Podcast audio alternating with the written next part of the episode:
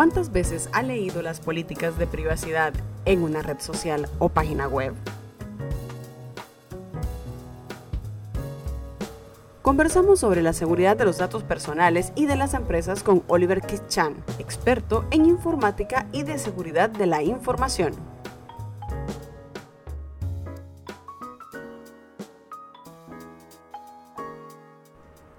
Los datos son el nuevo oro de acuerdo con algunos expertos. ¿Cuánto cuidamos de ellos? ¿Sabemos cómo protegernos? Nuestras empresas deberían apoyarnos en este punto ahora que el teletrabajo ya es una realidad. De eso y más hablamos en los próximos minutos. Soy Gabriela Melara y los invito a que sigan en el podcast de Estrategia y Negocios.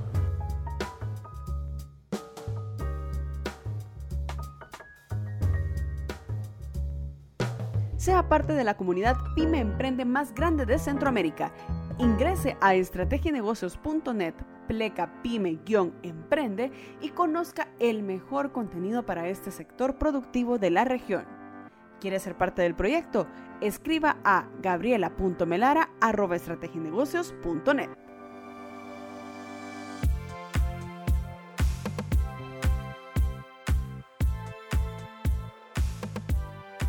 Gracias Oliver por este espacio para el podcast de Estrategia y Negocios. El teletrabajo ya era una realidad empresas han dicho incluso que ya lo tenían como una opción, pero esta pandemia nos obligó a todos de la noche a la mañana a irnos a nuestras casas. Y es cierto, tenemos nuestros celulares, nuestras computadoras, pero quizá no tenemos como ese cuidado de tenerlas seguras. ¿Cómo fue este proceso y cómo podríamos hacer para que los datos de una empresa, de, de nuestros mismos ordenadores, estén seguros? ¿Por qué es importante? Es cierto, digamos, e, el teletrabajo, de hecho, es, es, antiguo. ¿Sabes algo? Los, los cibercriminales hacían teletrabajo desde hace mucho tiempo. Ellos trabajan desde su casa. Entonces, es mucho más antiguo. Yo, por ejemplo, yo llevo ocho años haciendo teletrabajo y eh, el problema, como tú bien lo dices, es que hoy fue de forma masiva y de un día para otro, ¿no? Entonces, eh, las empresas se vieron en la necesidad de trasladar su, su, presupuesto a habilitar esta modalidad de trabajo, no necesariamente protegiendo así los datos o las conexiones o cómo iban a acceder los, los usuarios a los, a los activos críticos de las empresas. Entonces, ese es un detalle que se tiene que ir tomando en cuenta rápidamente porque definitivamente está en riesgo. Recordemos que en casas, como lo mencionaste, en las casas, por ejemplo, se comparte el Internet. Eh, es un Internet doméstico. No, no, eh, un Internet doméstico no va a tener la infraestructura necesaria para proteger esas conexiones, cifrar esos datos, etcétera, ¿no? Además, muchas veces los, los, computadores se comparten en la familia para hacer tareas, para hacer investigaciones, para jugar. Entonces, definitivamente es un riesgo que se tiene que poner en prioridad en las empresas. Eh, y bueno, está pasando de a poco, eh, en algunas medidas, en algunas empresas a, mayor medida que otras, eh, pero eso es lo que hay que tomar en cuenta. Y hay varias medidas que se pueden tomar en cuenta en esto. Pero sí, sí. Mucha gente dice, yo no tengo tanto dinero en el banco, yo no soy una persona importante. Entonces no le toman esta importancia a proteger los datos y no necesariamente tiene que ser una persona con dinero o con alto poder adquisitivo para poder ser víctima. Es correcto. Eh, de hecho, las, las campañas son masivas. Las campañas para hacer caer a la gente son masivas. Eh, el, el, programa no discrimina si tú tienes posibilidad económica o no tienes posibilidad. Lo que, lo que hace el programa es robar información, robar credenciales y esas credenciales pues, las va a tratar de explotar de una u otra forma. Eh, en algunos casos va a ser para sacar plata, para sacar dinero de la, una cuenta, en otros casos va a ser para entrar a una red y, lograr robar información de la red donde, por ejemplo, una, una persona trabaje, ¿no?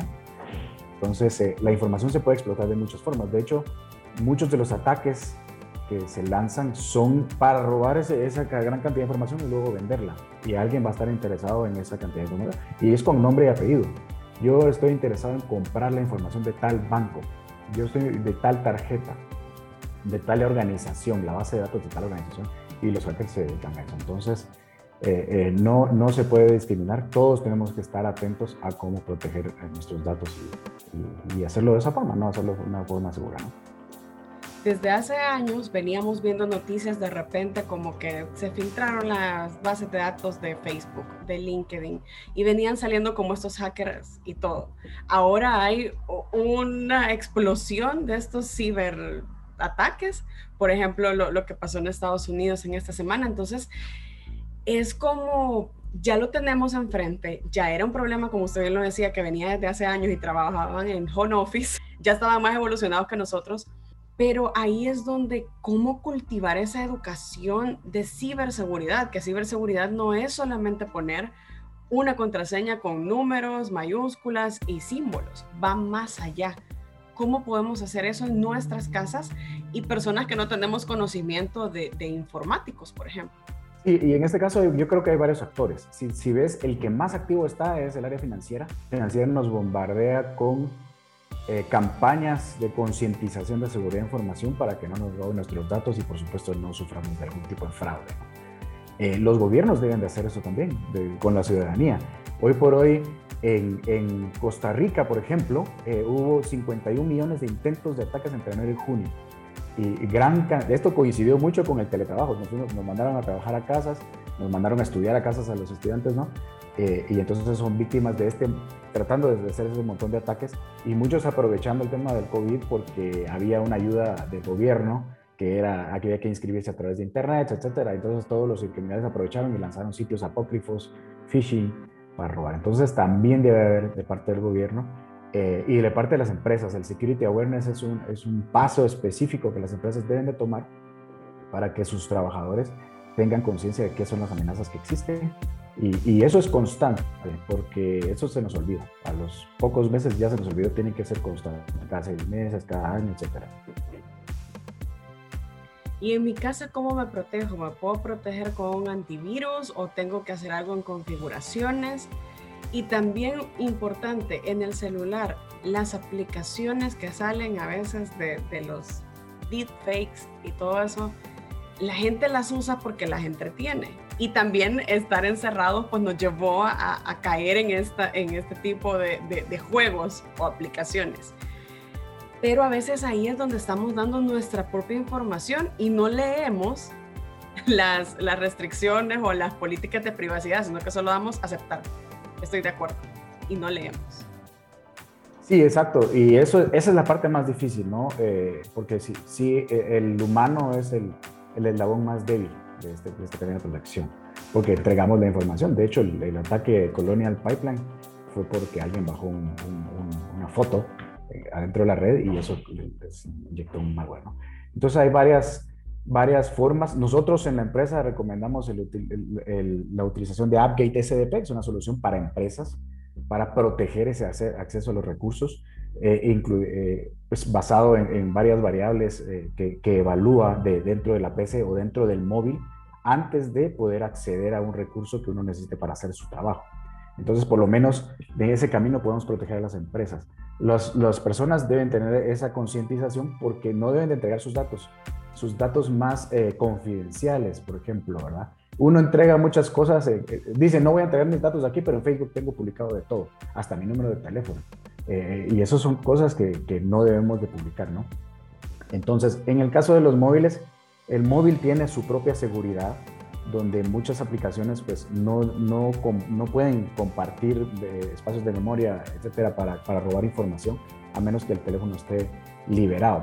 Entonces ya uno solito se está poniendo en evidencia o, o puede entregar sus datos ahí de forma irresponsable y esto debe estar consciente. Entonces, eh, mucho es concientización, pero otras cosas también es tener los, los sistemas eh, necesarios para asegurar conexiones ya a datos críticos, por ejemplo, las empresas. Las empresas pueden hacer muchas cosas ahí, es como te decía lo de Update SDP, pero eh, bueno, el usuario puede tener el antivirus que trae la máquina, puede tener el firewall prendido para que no te roben, pero si estás bajando información, si estás bajando malware, si estás bajando, entrando a sitios de internet, tú mismo vas a enterar la información, entonces también tienes que estar consciente de lo que estás entregando.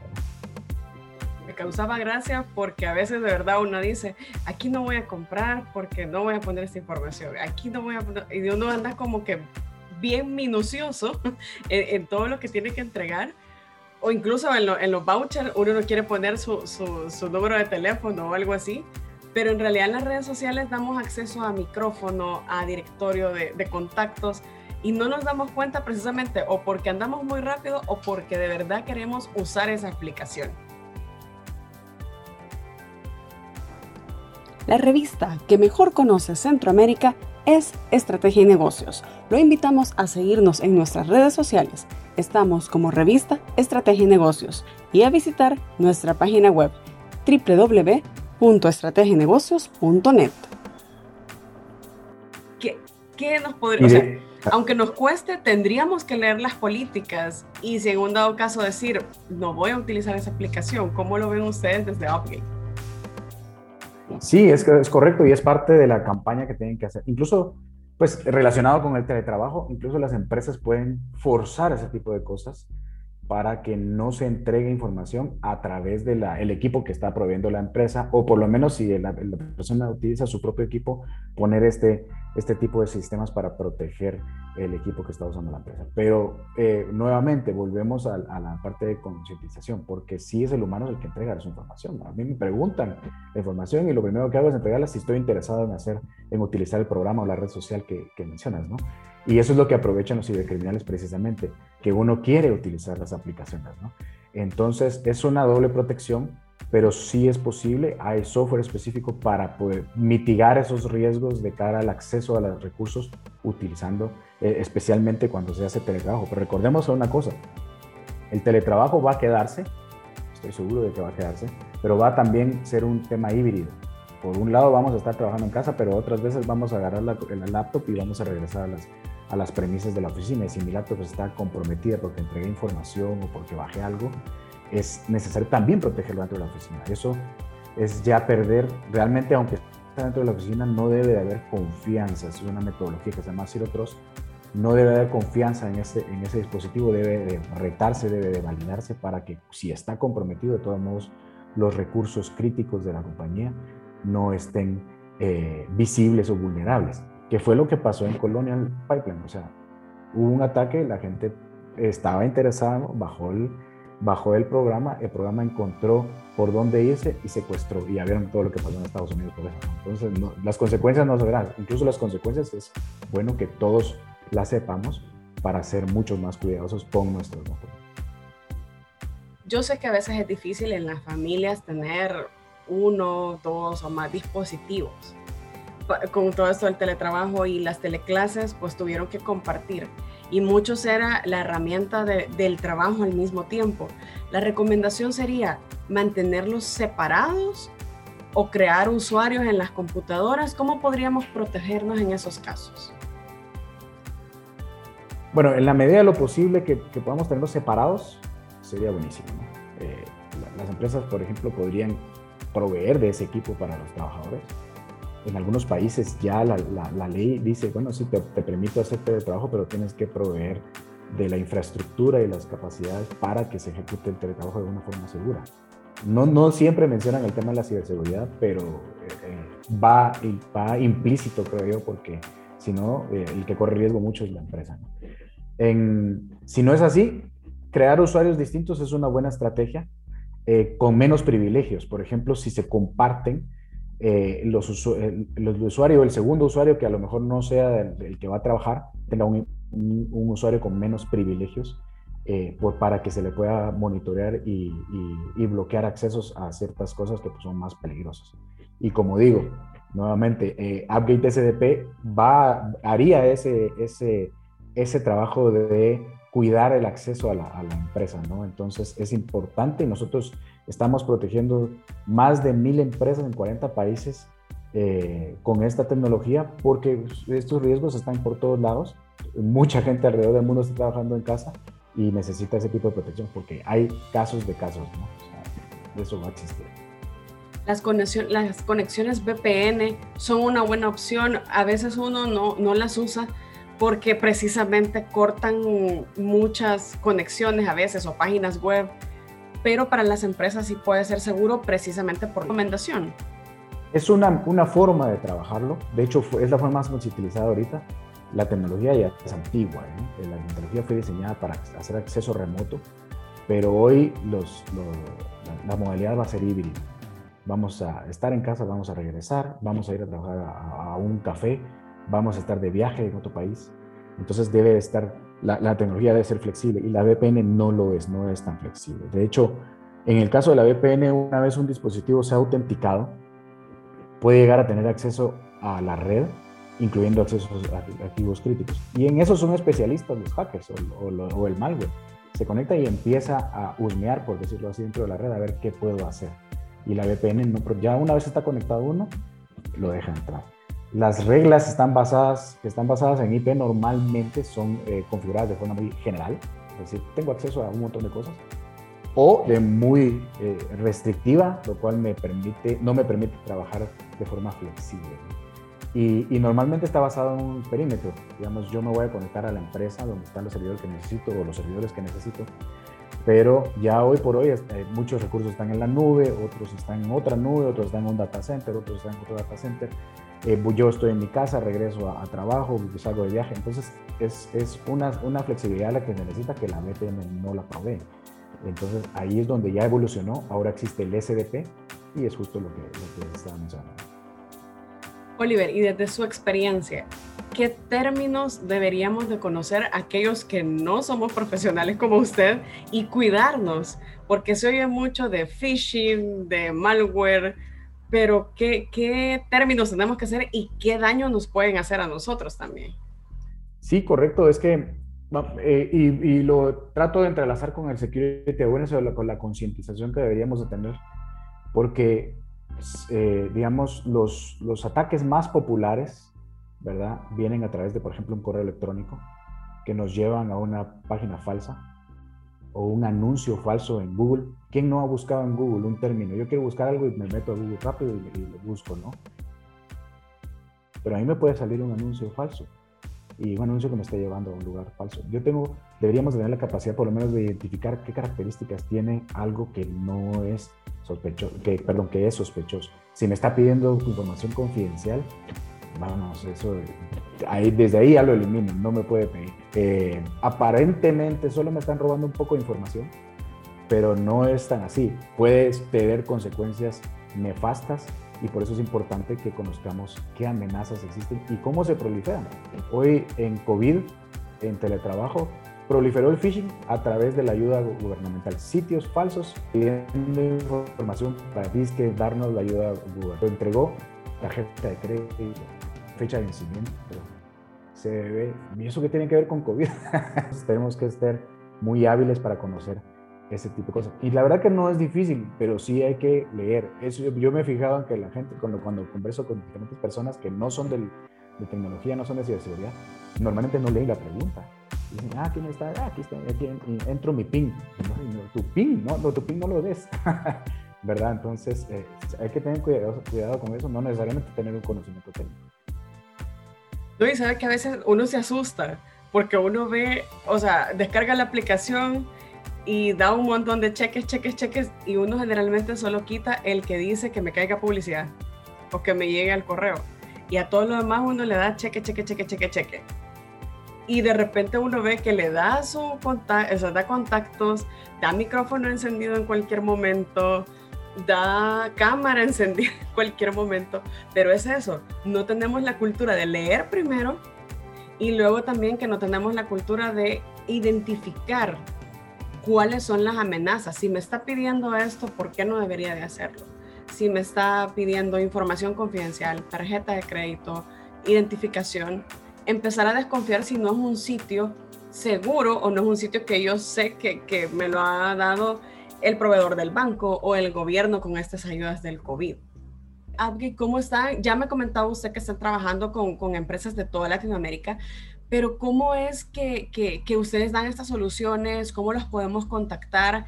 y cómo podemos hacer que las empresas también tengan este contacto con ustedes para proteger los datos de los colaboradores y los datos de la misma empresa. Sí, aquí es, aquí es importante adoptar, digamos, una metodología eh, zero trust o, cero confianza. Eh, aquí lo que sucede es que existía un paradigma que, anteriormente que decía que si ya estábamos dentro de la red, ya estábamos dentro, en premisas, digamos, dentro de la compañía, pues yo me conecto a la red y ya, puedo ver muchas cosas. Eh, y, no debe ser así porque es precisamente lo que se ha Entonces nosotros lo que recomendamos a las empresas es adoptar una metodología Zero Trust. Nuestro producto AppGate SDP eh, ayuda a implementar esta metodología que básicamente dice que ningún dispositivo va a poder ver ningún otro recurso hasta no ser eh, debidamente autenticado y autorizado. Y esto eh, evaluando varias variables de postura de seguridad del dispositivo como tal y de, postura de la persona, del individuo, del usuario. Y cuando ya se ha autenticado, entonces va a, a, tener acceso únicamente a lo que necesita para hacer su trabajo y nada más. Pareciera raro, ¿verdad? Pero eso debería haber sido así siempre. ¿Por qué voy a necesitar yo ver otras cosas si no las necesito para mi trabajo? Entonces, nosotros ayudamos a, esas, a estas empresas para eh, ejecutar ese tipo de, metodología con nuestro software eh, que nos provee acceso seguro, tanto de, trabajando desde casa como regresando a la oficina a un ambiente híbrido desde donde yo quiera estar y el recurso también puede estar en, en múltiples lugares eh, y lo aseguramos ese acceso y que nadie más invisibilizamos los recursos críticos. Si hubiera estado invisibilizado el recurso crítico que atacaron en la empresa de Estados Unidos, estaría sufriendo en este momento lo que están sufriendo. Entonces, digamos que tiene sus consecuencias. Em, y claro, nosotros estamos disponibles, update.com es nuestro sitio, tenemos eh, presencia en múltiples países. Eh, les puedo dejar mis datos también para que me puedan contactar a mí también. Eh, entonces, y los podemos ayudar con la verificación de todos estos, estos controles para mitigar riesgos. Eso es básicamente Y ya como reflexión, Oliver, desde su experiencia y trabajando muchos años con todos, ¿cuáles son las amenazas más comunes en las que podemos caer? Sin duda, la, la más común y eso lo, lo, vemos eh, dentro de Appgate porque eh, tenemos una, una, oferta para empresas también para, para controlar el phishing. El phishing es la más común ¿sí? Eh, y crece todo el tiempo y los criminales están creando nuevas técnicas para hacer phishing. Y en phishing nos van a pedir datos o nos van a pedir que bajemos software. Imagínate, yo bajo un software, me conecto en la red, ese software se riega en la red y ya me pudo haber comprometido un recurso crítico. Y eso habla de operaciones de la empresa. En los ataques, los ataques eh, el año pasado eh, se, estima que valía cada, cada robo de información de, en empresas estaba en un, costo como de 3.8 millones de dólares. Eh, eso puede afectar a cualquier empresa, ¿no? Y es, es simplemente adoptar este, esto que decía otros pero todo empieza en el robo de información a través de un phishing. Ahí es donde tenemos, quiero yo, que, eh, que eh, concentrar muchos esfuerzos para estar mitigando ese tipo de riesgos. Aparte la concientización de la gente, porque tenemos que ser capaces de no caer en ese tipo de trampas. Gracias Oliver por el tiempo para este podcast de la revista Estrategia y Negocios por abrirnos más puertas todavía para seguir conociendo este, este mundo que nos está atacando y que estamos dejando que ingrese poco a poco por no tener esta educación, aunque sea básica. No tenemos que ser un experto para podernos proteger y también saber que están aliados como ustedes para las empresas, para apoyarnos y para cuidar cualquier base, cualquier información cualquier conexión incluso. Claro que sí, gracias Gabriela por el tiempo. Ya, ya sabes, aquí estamos nosotros siempre en la lucha, detrás del cibercriminal, decimos nosotros, ¿no? Porque esto no para nunca. Gracias por acompañarnos en un nuevo episodio de Negocios Inteligentes, el podcast de la revista Estrategia y Negocios. Hasta la próxima.